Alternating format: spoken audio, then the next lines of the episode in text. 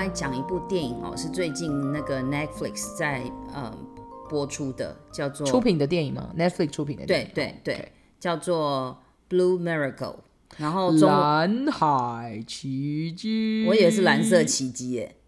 欸是蓝色奇迹还是蓝海奇迹？好像是蓝海奇迹。哦，嗯，然后是由那个美国的演员 Dennis 所主演的。嗯，那在那故事里面，其实我觉得还蛮讶异，因为我记得我很年轻的时候，我读书时代就知道，我们大家都知道，在墨西哥啊，或是巴巴西 Brazil，他们就是有一个现象，就是他们因为那个地方的生活水准很差，犯罪也很严重，所以有很多人。因为被捕入狱啊，或者是呃，可能因为吸毒等等的死亡，所以留下很多就是那种小孩吗？没有爸爸妈妈的小孩，孤儿，oh. 然后整天都在街上跑来跑去的。哦，oh. 我记得以前我听老师讲，老师说很严重，而且这些小孩会去犯罪，所以那个警察都会在街道上抓这一群小孩，那这些小孩都会躲在那个什么地下道啊，什么等等的水泥管里的。对啊，对，就是去帮警察抓他。结果没想到我这次看到。这个 Blue Miracle 的时候，我也蛮压抑啊。原来墨西哥的一些我是没去过啊，但是从这个电影的缩影看出来，他们的社会当中还是有这个现象。对，Street Children 这件事情很严重。嗯，对。然后他就是他的故事背景就是演说有一个孤院孤儿院院长，然后他就是专门收容这些小孩。Street Boys 对。然后后来就是因为银行一直因为要养这些小孩要很多钱，他也他资源又来的不够，所以。可能他的那个孤儿院要被没收，那这些小孩肯定要回到街上去。所以这这个院长就跟就跟那个就是 Dennis 主演的这个船长，落魄的船长，曾经得过就是捕鱼大奖的船长，两两、嗯、个一起合作到海里面去，嗯、那终于捕到一条最大的鱼，然后也赚了一笔经费，嗯、就是重新把孤儿院去弄好。那这是真实发生在墨西哥的故事。哇，你这样算爆算不算暴雷啊？那怎么办？我已经讲完了，那你还嗯嗯啊啊，然后没有阻止我哎？不会啊，如果你想看的话哈，你就跳过刚刚，你就跳过刚刚他讲的那一段，然后你再哎，好到这边好，那那我们重新这边做个开头，好，一二三，好，那 我想要看这部电影，我就不要讲太多，请你们赶快去看。好，其实我会讲这一个电影的原因是我。他让我想到，你看哦，有很多国家因为这些关系，这些小孩被迫很早很早就没家，他是被迫的，嗯，然后等于就是在很小的年纪，可能才不到十岁啊，或是十岁出头，他就可能一个人五六岁吧，五六岁就有了哈，对啊，啊，对，有一个很小的幼稚园的，嗯，那就流落在街上，被迫他他要成长，嗯，那我就想到说，到底。如果那是一个特殊状况了，嗯、那以我们一般人的状况，怎么样的状况才是一个适合离家的年纪？我的意思说，说他在这个家，像国外有没有？他们不是小孩只要到成年的年纪，十八或二十一，他就要自自己出去出去那个独立。那不出去的话，父母还想办法把他赶出去。对，对，之前电影不是有演吗？对对，就赖在家里。可是跟我们台湾的民风又不一样哦。嗯、我们台湾就是不会对，不会觉得小孩一定到几岁就要出去了。嗯，好像是哎。对，而且我觉得台湾还有一个很特殊的情形，是因为我们的我们地小人多，所以房价很高。你叫这些年轻人说啊，你年纪到了出去住，他 他可能也负担不起这样的一个经济吧？那倒不如一起住。我觉得还有一个啦，就是台湾的那个目，就是台湾经济结构一直都是，应该说经济的重心一直都在北部，所以有很多北漂的孩子哦，北漂的嗯嗯嗯北漂的年轻人。所以有很多是来台北工作，但其实他家是在南部啊、啊中部、东部等等。所以我觉得这也是算离家的一种。有啊，可是这个感觉上，大部分都是大学毕业的人，他们就会拜就就会去找工作嘛。所以觉得大学啊，就因为考大学，你可能要考考到台北的大学。可是都是合理啊，你有没有觉得就是很合理的去住在？就是嗯，然后可能大学毕业就在北部生活了。对对，这也这也是有可能的。就像我我我就很羡慕这些人，因为我一直在北部读书，然后我就只好住家里，因为没有什么理由可以搬出去。哦，真的？对，所以我都每次看到我同学他们在那边说，哦，这样下下课就可以到宿舍去狂欢，或者说他们晚上 你是说我跑到哪去？对，就是晚回家都没有关系，然后他就会笑我们这一群家有门禁的人这样子。对啊，我们都说哎。那个你是宝宝是不是？爸妈的宝宝这样子。对哦，原来你也会笑人家。没有啦，是故意的。所以你几岁就独立了？与其说独立，不如说我我很早我很早就自己住了，因为高中因为念书的关系就住校。那也还好啊，所以正常的一个高中，所以大概是从十五岁吧，嗯，然后一直到大学毕业后，大概。两年吧，嗯，两三年，所以你看这样几岁，十几十十十年呢，嗯，所以其实我算是很早就离家自己独立。到，到外面住，对，嗯，嗯，然后嗯，我自己，然后我现在比较比较尴尬是，大家好像都是长大了以后再出去，嗯、呃，出去就是就离家出去发展，或者是嫁出去，然后我是刚好对，然后我是刚好有点相反，我是前期先离家，然后最近。这一两年才要回家，因为工作关系又回到家里。对，所以呃，我自己觉得离家的那段时间非常人生非常的精彩哦，真的，所以你会怀念是吗？非常的向往，所以如果有机会，你还是会想搬出去。当然啊，哎，怎么每一个我身边的人都这样？我有一个很好的大学同学，也是他就是他就是上来读书嘛，他住苗栗，然后上来读书之后，然后他就是。就是我刚刚讲那种开快乐的生活就开始了，然后只有假日偶尔长假才回去。嗯、那后来一毕业以后，他他就回就回去了嘛。嗯。然后没多久，他就打电话给我说：“我跟家里革命了，我现在搬到新竹工业工业园区去住，因为我在那边找到工作了。哦”然后就开始巴拉巴拉讲了一堆，就是说他也不是不爱父母，但是他的意思就是说生活习惯很多都是。很不一样，然后以前可能住外面也不用家爸爸妈妈在旁边唠叨管，嗯，一回家感觉很很多事情都不习惯，嗯嗯对对，就是可能爸妈会觉得他们的他们的关心是出自于爱，可是其实小孩子小孩子真的小孩子也知道是出自于关心，嗯，但是就的确也认为有时候会觉得其实。更需要的是自己安静的空间，嗯，对不对？这是真的。那我那我问了你，觉得几岁几岁的阶段离家是应该好？我先问你，你觉得离家是必要的吗？我觉得离对我来讲，以台湾的社会、嗯，没有不是以台湾的社会，就是以你来说，你说要不要独立出去这样吗？就是你觉得一个人成成长到一个阶段，是不是有离家的必要？啊、呃，我觉得我觉得不一定。因为就像我讲的，如果你跟家人处得很好，也没有什么特别状况。但如果你已经开始工作，我建议你可以帮忙，就是说你还是住家里，我觉得你也住得很舒服，然后也跟家里关系很好。但是千万别忘，因为你已经独立，你真的是独立了，然后你有经济独立，你至少要贡献一下家里。当然呢、啊，对，怎么可以不贡献？这是我觉得的啦。我的意思是说，如果你想搬出去，这是你的选择。对对，因为每个人都。这都不管你是不是住家里，我觉得你年纪到了，你就是要独立，嗯，你不可能都靠家里，伸手也跟家里伸手牌，不可能嘛。所以我，我，嗯，我的想法是说，要不要住在一起？我觉得多半是个人的意愿，我尊重个人意意愿。哦，他要搬出去，那也尊重他，因为毕竟他长大了，嗯，这是他的选择。所以你觉得没有所谓必不必要的这个概念，对对对，对，哦，对，那你觉得几岁？我吗？我觉得大概如果以我来讲，如果不考虑什么读书，因为读书远较远远呃其他地方的关系的话，我倒觉得大学毕业之后要独立这件事情是还蛮 OK 的。所以你觉得是大学毕业后？嗯嗯嗯。那为什么不是呃大学的时候？大学的时候，如果他因为就像我讲的啊，如果他不需要到外地去。嗯，然后他在家里这样通勤通车住家里，其实都还还蛮顺畅的话，我觉得是 OK。嗯，对。然后他他对我来讲，他的经济可能也还没开始独立啊，除非他可能兼了很多差，自己想独立，那 OK 啊。嗯，我还是尊重啦。就就是说，如果最早最早他要大学的时候，比如高中刚毕业的话，如果你以以严格这么讲，我觉得高中毕业后，他如果想要独立，是大概蛮适合的年纪了。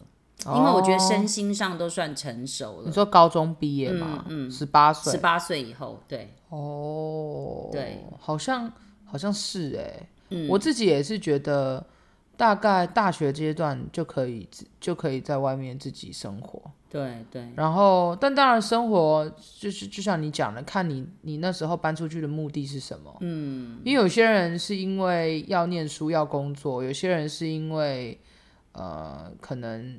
就是跟家庭的、跟家里的关系没有说很好，所以想说出来可能比较自由或什么之类的。但是我觉得回到刚刚第一个问你的问题，就是你觉得有没有必要啊？嗯、我自己其实是你自己觉得呢？想想听听你年轻人的心声。我自己觉得是必要、欸，哎，嗯，怎么说？因为，嗯、呃，我觉得那个，我觉得那个出来的那个独立自己到外面的这个这个原因。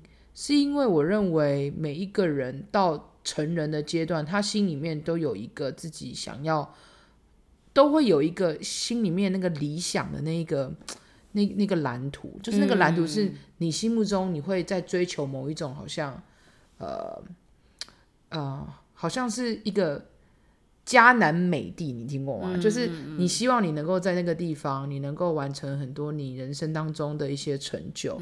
那我的意思不是说你要离家，你就不跟你家人见面。其实很多人他们离家以后是为了要让他的爸妈过更好的日子，对，所以他必须要离开他的家庭，他的、嗯、他的家，然后到另外一个地方扎根。那或许或许这些人对我来说，我会觉得一定要一定要离家的原因，是因为你如果都只待在那那个地方，你就真的就是。停止成长、欸，嗯，这是对我来说，所以我觉得离离家以后，是因为在我们这个阶，我觉得我们这个年纪的阶段是最没有包袱的时候。你要跑到哪里都是你都是你的最大的优势。你想走，你移动性是很快的。那你到了那个地方扎根，你如果二十十年、十五年后，你觉得这个地方好像很适合。很适合，很适合生活。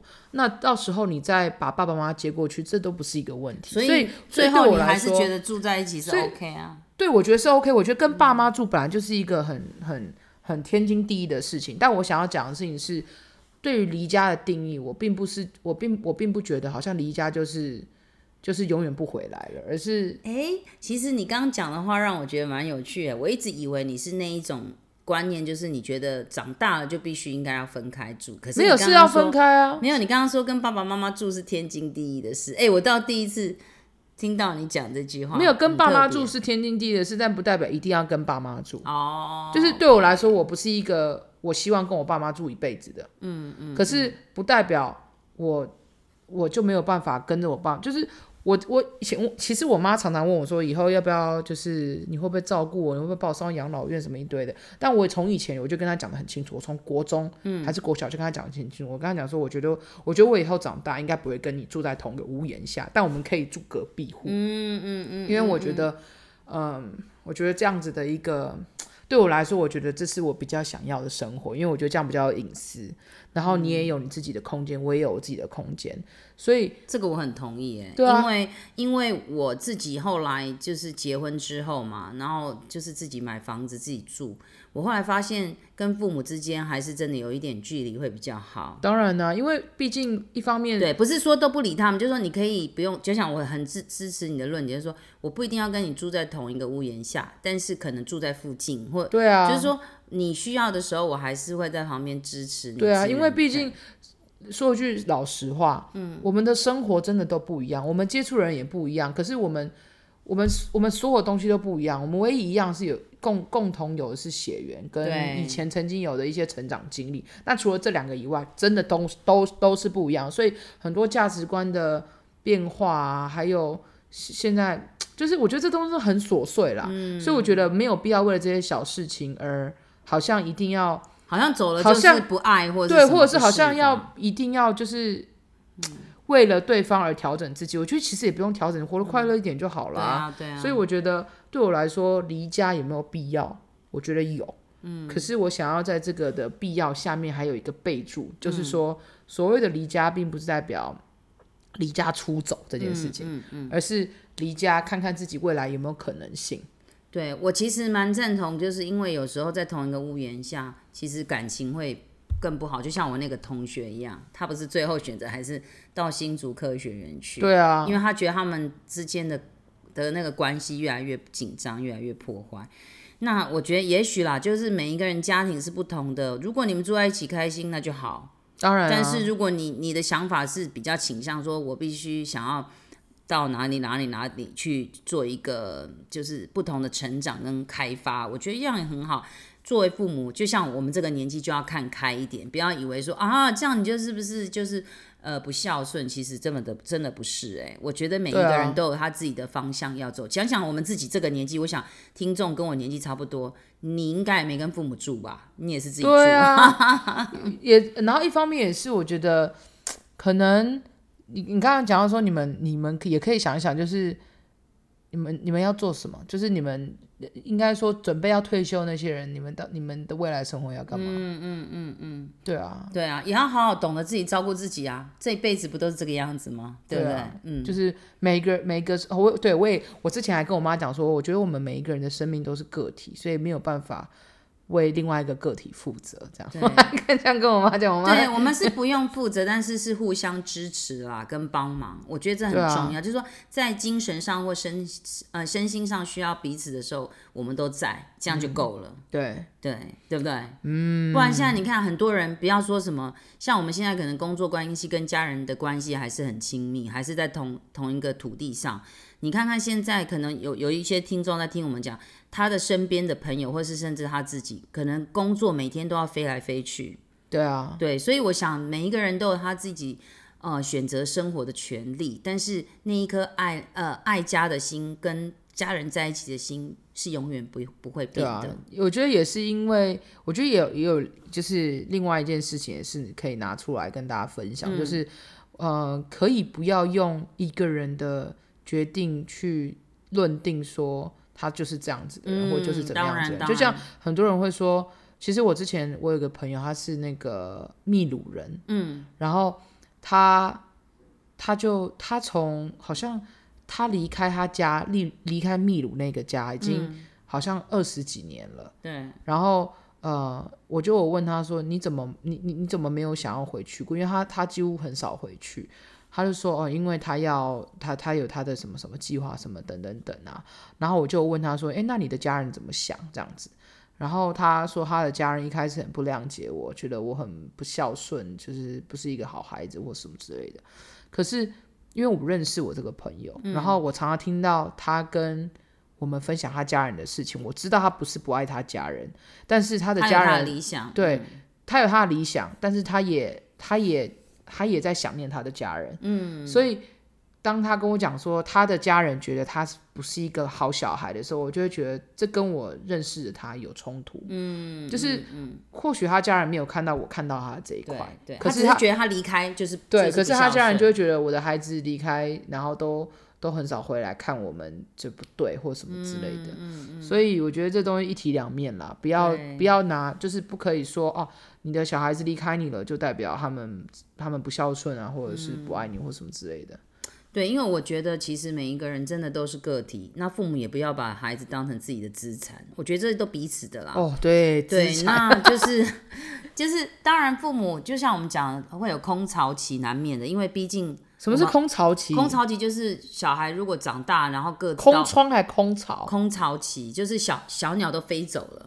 空巢期，巢穴的巢吗？对啊，空巢期啊。哦，对，这是什么？这是什么词啊？你知道我有一个同，哎，我们下我们下集来讲什么叫空巢期好了。好啊，好啊，我一个朋友就是他小孩都没有离开家里，可是他已经有空巢期的，那空个屁呀！可你就知道说人在心理上的那种感受其实是，哦，你刚刚讲那个好，就是带带去掉职业病是不是？没有没有要去啊，就是这样，原汁原味。然后我的意思是讲说，其实。嗯，人每一个人在他自己的角度都有他自己的苦衷跟固有的想法。毕竟我们每一个人出生的时代是不同的，生长的环境不同，嗯、所以偶尔我的建议还是一样啦。站在彼此的角度，有时候孩子也站在爸爸妈妈的角度去想想他的反应，也许你就会比较不会那么生气，也比较释怀。嗯，嗯让那那个就是妈妈爸爸妈妈们呢，也站在孩子角度去想，想想你年轻的时候不是也是这样吗？那就你就不会想那么多了，也不会把很多的责任都罪名都放在孩子的身上。好哦，那我们下一集再来讲什么是空巢期。好啊，没问题。好特别，所以空巢期是怎么样？就是小鸟妈妈回到巢穴，发现没有小孩子，然后很 panic 这样子吗？不是，小小鸟都翅膀长硬了，飞走了。哦，然后回到家空荡荡，那巢空空的，只剩母鸟自己一只。OK，这样可以吗？好啦好啦，好，拜拜，拜。